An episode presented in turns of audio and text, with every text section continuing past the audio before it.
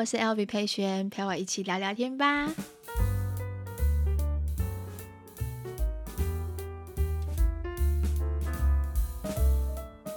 Hello，我来了。今天呢是我们的 Podcast 开张的第一集，掌声！我准备了好久哦，呃，这中间我去上了一些 Podcast 的课程，就是我自己上网去找一些课程来上，然后买设备啊，研究。哇，我必须说，这一个领域又是一个不一样的领域，跟我自己拍片啊、剪片啊，又是完全不一样的世界。所以我花一点点的时间呢去做调整，那让大家久等了，我们终于第一集开张了，很开心在这个地方可以跟大家一起来分享聊聊天。我自己本身的话呢，是一个非常喜欢聊天的人。呃，喜欢跟大家分享各式各样不同的东西。那只是说，有时候透过影片啊、粉专的时候跟大家分享的时候，嗯，会因为触及率、观看率的影响，然后去让我没有办法好好的分享。所以我才希望说，能够有一个小小的秘密基地，可以让我放轻松的跟大家聊天。那未来每个礼拜我都会有一天的时间在这边，呃，跟大家分享，可能是这个礼拜的心情，或者是一些理财，甚至有可能是教育教养的一些心情分享。有可能就是我们今天被我儿子忤逆的时候，那我就来跟大家诉诉苦。这样，总之这个地方就是一个非常放松的地方。希望的话，大家能够在每一个的时间，我们都可以在这边一起聊天。好，那时候我在刚要做决定要做 podcast 的时候，其实有蛮多的声音在询问我说：“啊，podcast 这个市场已经饱和啦，然后嗯、已经退潮啦，为什么你现在还想要进来？”就是我刚刚跟大家说的，我自己想要个小小的秘密基地，可以让我可以放轻松。其实，呃，在我自己的世界啊，我自己有自己的时间，自己的时区。所以我不太喜欢跟着很多的时事去走。当你看着大家都跟着那些流行啊、像趋势去走的时候，其实我是跟着我自己的脚步去走。就像经营频道、经营粉砖一样，我不是属于那一种一开始就窜红起来的人，我反而是一步一步的去呃去 try 去练习，然后去慢慢找到自己想要拍的东西，然后跟着自己的心情去拍。所以，如果今天没有什么灵感，比较低潮的时候，我就不会去拍片。那甚至有可能像呃有一阵子我可能比较迷惘的时候，那我也会停下来脚步去思考一下，说：诶，当初为什么我会想要做这一件事情的动力在哪边？就像今天的我一样，我希望未来的每一集在 Podcast 里面，我都是用非常真诚的心，可以跟大家分享聊天。那今天我们要聊什么呢？今天呢，我们要来分享我的斜杠人生。我知道很多人对我的斜杠人生都非常有兴趣，想说：“LB，你到底是怎么样去增加你自己的收入？”哦，可能第一次听到我们 Podcast 的时候，会不知道为什么我会我会设这个主题，是因为在之前我的频道。呃，YouTube 里面其实我有做过三到四集关于理财的分享，还有分享我的负债的人生，我怎么从负债、信用破产，然后走到现在，慢慢的帮自己的未来去做规划。那那时候有很多粉丝们在底下留言，就跟我说：“那 LB，你自己知道怎么理财、怎么理债之后，那请问你都怎么帮自己增加收入？”因为我们自己本身其实每个人都是大概就是收入是这样子，都是固定的。那我自己的话呢，有好斜杠了好几份的工作。那斜杠这些工作，我一直都没有在频道里面跟大家分享，是因为公司公公司规定的关系。嗯，我不能轻易的说出我其他职业。但为什么我不能说？其实我心里也是很疑惑，我不知道为什么会有这样规定。但不管这些，反正我就把它当做是我的工作经验分享给大家。OK，那你们听完我的经工作经验分享之后，你们就可以去思考一件事情是：如果今天是你们来做斜杠的话呢，你们可以朝哪几个方向去帮自己找到自己的第二个事业，甚至第三个事业，帮自己创造不同的收入。好，那我们就开始喽。你们认识的娃，是三个小孩子的妈妈，对不对？这是我第一个工作，这也是工作之一哦。那其实我同时也是保险经纪人，在公司的职称的话是乡里。我现在目前比较没有在外面跑 case，就是跑保险。那我都像目前都是服务旧客户，我的老老客户这样子。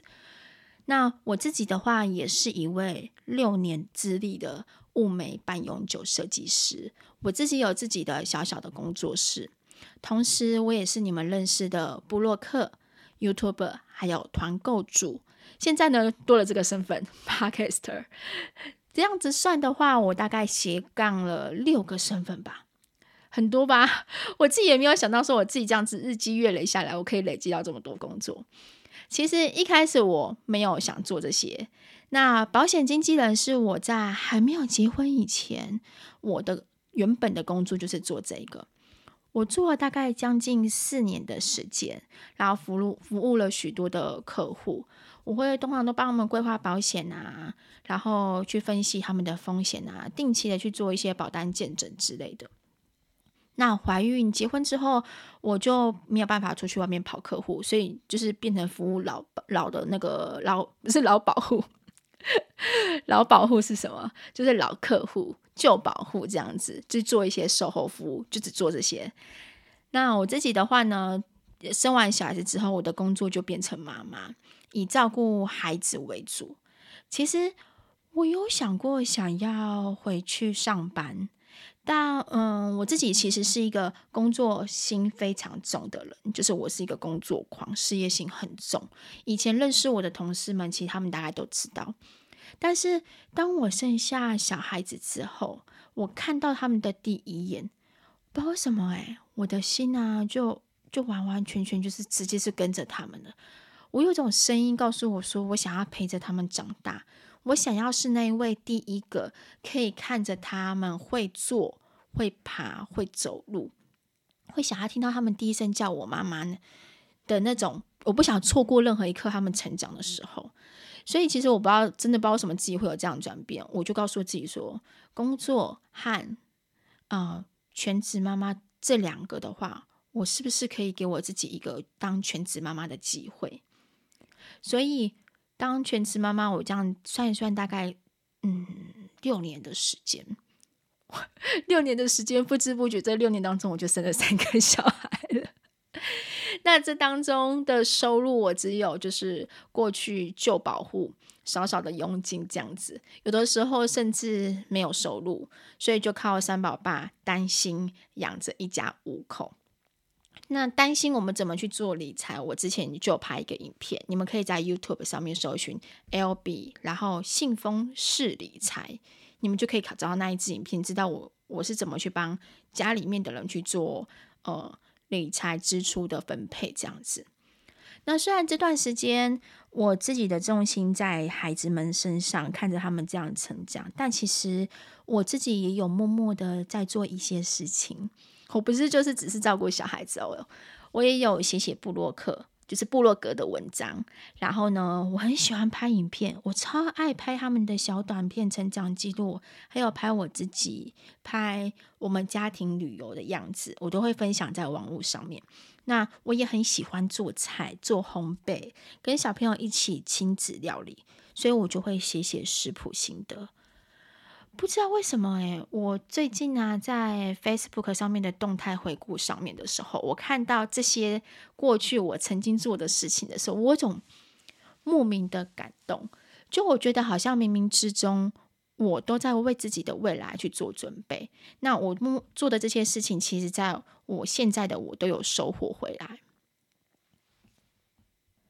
在部落格的这边的话，其实我是有找到自己的重心在，嗯、那里就像是我一个出口，就像是我今天可能带小孩带到压力大的时候呢，我可以在上面写写一些心情，写写一些分享。那写完之后，我心情就会好很多。现在的粉砖跟频道 Podcast 其实对我来说也是这种功能在。我觉得只要有个地方可以让我呃把自己的想法、心情抒发出去之后，我就觉得哇，可以得到很多的正能量回馈。那随着孩子们慢慢长大之后，我的时间就变多了。我那时候的我就开始想要学一技之长，所以我透过亲戚，我记得是因缘机会，刚好让我认识了物美的这个行业。我想想看哦，在物美这个行业，其实我花了不少钱。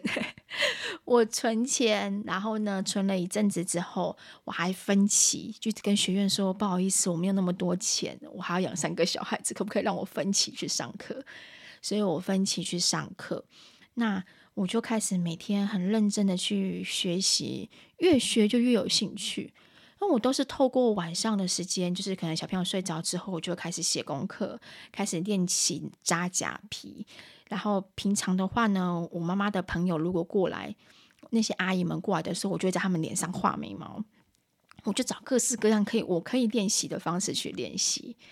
只是那时候蛮辛苦的，我必须说。就是每一个行业的一开始都不是轻松的。那时候我没有钱创业，虽然我学了之后，可是我想要开业，我没有办法开业。嗯，我妈妈那时候就是看我觉得我是真的很努力、很辛苦，所以最后她拿出我过世爸爸留下来的金项链，把它当掉。当掉之后呢，拿了那两万多块钱给我。我记得那天是在公园里面。嗯，我们泰山那边的运动公园旁边，他就把钱拿给我，他跟我说：“好好加油，努力。”就是他们不会讲一些很恶心的话，可是他们就跟我说：“哎，你好好加油，努力。”然后你心里就会觉得很感动。你告诉自己说：“不管怎样，你都不可以放弃。”所以我永远忘忘记不了那天我在公园里面跟妈妈的一起坐在椅子上面的那个画面。不管怎么样，我都要坚持。那也还好，我真的坚持下去了。六年多的时间，那每一年的话呢，我都还是会存钱去进修，因为我想要让我自己的技术更好、更稳定。工作室的话呢，也是稳稳的、慢慢的去做成长。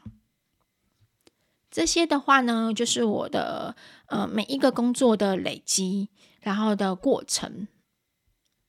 后来呢，我就接触了自媒体，就是自媒体慢慢的红起来之后，我就开始诶拍片、剪片，也慢慢的越来越多人看到我，呃，有厂商看到我，希望有一些合作的业配案，或者说不错的商品，希望我可以开团，所以我就慢慢的在不同的领域上面累积了自己不同的收入，额外的收入这样子，这些额外的收入我都会把它存下来，就是像。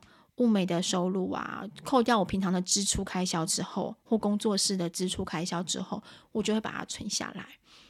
所以，其实我的斜杠的每一个阶段的一开始，我都是都是慢慢的，我不知道什么没有特别的去做计划。可是，我想做某一件事情的时候，我的脑袋不会告诉我自己说我要全盘计划好，然后我才可以踏出那一步。我都是我想做了，我就去做。就像今天的 podcast 一样，我想做了我就去做，我不会去想说后面会不会成功，会不会赚钱。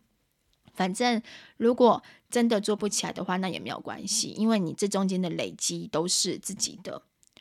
那很多人，嗯、会问我一件事情是，尤其是全职妈妈，全职妈妈会比较有多这个问题，是因为我们在当妈妈过程当中一段时间脱离了工作环境比较久，我们想要找自己的。斜杠的方向的时候，其实会比较不好拿捏。我到底要去做什么比较好？我可以做什么东西来兼差，又可以同时照顾到孩子们呢？我必须先说，呃，可能要先从自己有兴趣的事情去做起。为什么呢？因为自己有事呃兴趣的事情的去做的话呢，其实你比较不会容易放弃，而且你可以从中得到你的成就感。所以你可以先思考一件事情，是在你平常生活当中有什么事情是让你觉得你做了之后你会觉得很开心，你会觉得很有成就感。跟你们分享，我身边有一个朋友，他是现哦我的朋友的大姑。我认识他的时候呢，他是一位安亲班的老师。后来的话呢，我就发现一件事情，是他很喜欢做烘焙。那平常做烘焙的，是在在一开始呃基基础的时候，他做烘焙其实是要做给小孩子吃的，就是小朋友他不想让小朋友去吃外面一些呃不来源不明的一些东西在里面，所以他就会自己做蛋糕啊，做饼干啊，做甜点啊。那做一做之后，做做一做之后，他就觉得越做越有兴趣，越有成就感。于是他就开始去进修，去上课，然后之后开了一间自己属于自己的，呃，在家里的那种小小的工作坊，也接了蛮多的 case 的。我看到他们做造型蛋糕的时候做的很漂亮，也很厉害。我们家星星、晨晨跟嗯嗯他们好几年的生日都是跟他们家订的，所以我觉得这件事情还蛮棒的地方在这边。你从自己的呃兴趣当中去找到成就感的斜杠工作，你比较不会容易放弃。那再是呃一开始在做斜杠的时候，你要有个心理准备，不要完全以赚钱的目的去做，因为我发现创业，应该是说创业就是这样子，创业的目的啊，如果说你一开始就是想要赚大钱。我做自媒体，我想要赚大钱；我做 podcast，我想要赚大钱。通常你以赚大钱的目的去去去做这些事情的时候，其实好像过程会比较辛苦一点，因为你没有付出一定的你的真心，你就很难会有收获。所以我觉得创业也是一样。像我们开一家店，你一定是要有真心、有付出，去做出很好吃料理，设身处地的为客人去着想，那你就会做出属于你自己的品牌。除了这些之外，其实像我有看过有一些呃妈妈们，她们织东西很厉害。织东西你们知道吗？就是织一些毛线啊，它那个毛线可以织成一个小包包啊，或者说一些疗愈小物啊。他们透过他们的一些。小小的兴趣也是做出蛮多的一些呃作品出来，可以在网络上面贩售，这也是斜杠之一呀。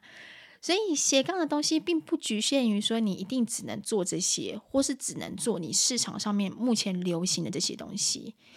你一你可以去多方面的去思考看看，你对于自己哪一些项目你自己是有兴趣的。呃，你要首先先了解你自己。你自己先去想想看，说我自己对于什么东西我是有兴趣的，我不会放弃它。我如果在它这个这个这个项目上面我花钱的话，我是非常心甘情愿去投资自己的。那这样子，这个东西就会成为你未来斜杠的方向跟目标。好，我这样分享到这边会不会太严肃？每次就是你知道吗？就是想要分享的比较啊、更。丰富一点的时候，我就会越讲越多。好，没关系，反正是 podcast 的嘛，就是我还没有办法改成我自己的那个习惯。我自己在影片里面讲东西的时候，我都要告诉提不断的提醒我自己说啊，不要讲太多话，不要讲太多话。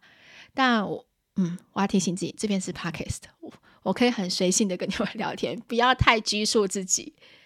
好，那再来我自己身兼六份工作，我怎么去做我的时间安排呢？其实时间安排上面的话呢，我都会把六日的假日去给我的物美工作室，所以像我的客人，他们就知道说，诶，我要在六日的时候跟 LB 预约。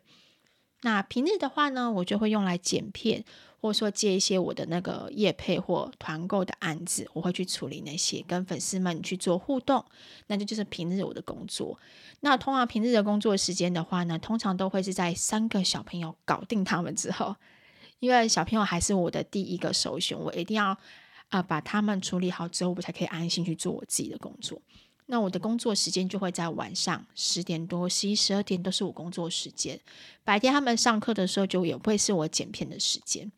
所以时间的话，当我自己把时间拿捏出来，还有还有什么整理家里的时间，整理出来之后的话，我其实心里就不会因为。这个工作跟另外一个工作而打架，我自己会去平衡 balance 每一个工作它应该要有的时间上面。最后的话呢，我觉得想跟大家分享一件事情，就是，嗯，有一个人问我，有有一个朋友曾经问过我说，哪一个目前你在斜杠这些工作当中，哪一个工作是你觉得你会想要放弃的？然后他说，他问我的原因是为什么啊？他因为觉得我好像太累，所以他说，你是不是应该放弃一个工作，然后可以让你自己好好的休息？可是，嗯，我想了很久，思考了很久，我觉得我没有一个行业我想放弃的耶。就是他们对我来说都是我的孩子。我的工作室、我的粉专、我的频道，还有现在这个新诞生的 baby 孩子也是一样，都是我的孩子。我没有想要去放弃他们，但我可以去好好的调整时间，调整调整我自己的方向跟脚步，但绝对不会是我放弃他们的一个选择。所以我要说的是，如果说你今天开始了你的斜杠工作，你要告诉你自己一件事情是：这份斜中斜杠工作是属于你自己的事业。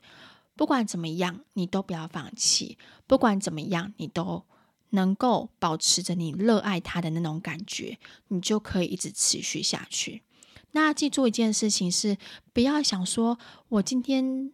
做了两三个月，做了半年，没有什么起色，然后我就我就失去了信心。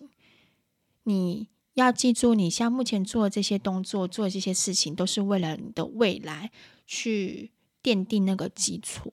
所以不要觉得说，好像现在没有收获，未来就没有收获。你看看我，我以前在写那个部落格的时候，三宝爸也常常问我说：“哎，你写那些东西是有谁要看呢、？”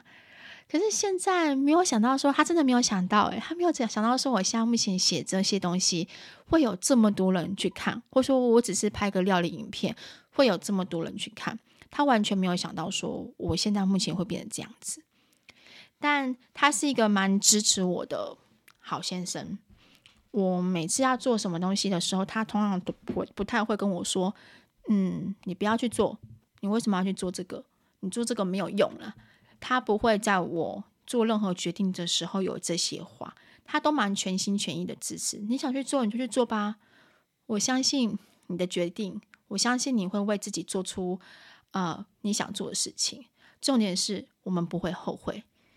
可能因为经历过我家里的这些人，就是我们家里的长辈，然后离开，爸爸妈妈离开，我有意识到一件事情，尤其是今年。今年意识更别更可能是战争的关系吧，那种感触会更深。我不知道什么时候我们的生命会在哪一天停止下来，所以我好像就是会更想要在当下去完成我想要做的事情。那在二零二二年的年初的时候，其实我都有帮自己写下今年该做的事情的计划表，去勾选。每一年我都会这样做，所以你们如果说。我觉得很蛮棒的，蛮蛮蛮蛮棒的习惯。你会知道说你自己要做的是什么事情，然后朝那个方方向迈进。像我的话，我就告诉自己说，我希望我可以成立 Podcast，我可以呃学会开车赶上路，然后我可以带着孩子们去环岛，就是两个月可以旅行一次。那我希望可以存到钱，然后存到多少钱，我可以去买到我理想中的房子。我都会把它全部列下来，不管今天这一些这一些目标会不会达成，可是它在我心里面就是像一个梦想版一样，我已经把它记在我的心里面了。那这样我无时无刻我就会以那些目标去迈进，它就像是给你一个方向。你们你们相信吸引吸引力法则吗？我超级相信的，我相信吸引力法则这种东西，宇宙的力量，所以有时候我会祷告。跟上帝讲，跟宇宙说，希望呢，我能够遇到我想要的房子。你们会给我我理想中我想要的房子。希望我可以变得更好。希望我可以呃成立 Podcast，可以带给更多的观众听众不一样的思维或者是感动。反正我就是会按照我自己的方向，然后慢慢的去前进。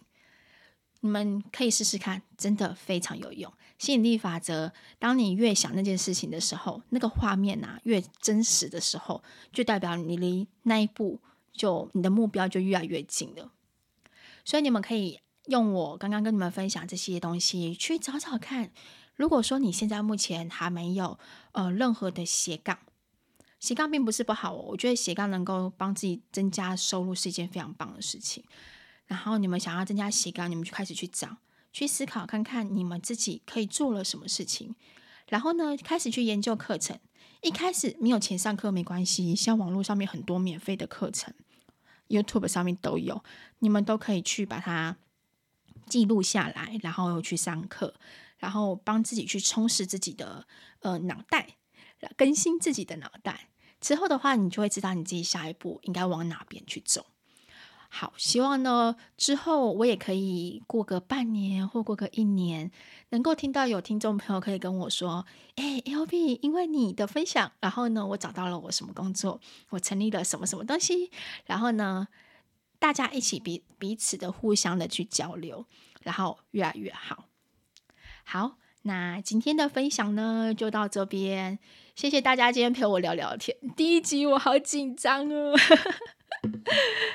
好，希望呢之后的每一集我可以越来越好。我猜我的声音应该还可以听啊，哈，应该可以听。只是我的紧张的时候，我的那个讲话速度都会变快，所以希望我待会听的时候，在剪的时候，不要发现自己速度 讲话越来越快，你们会听得不舒服。那我会加油。好，那我们就第二集见喽，拜拜。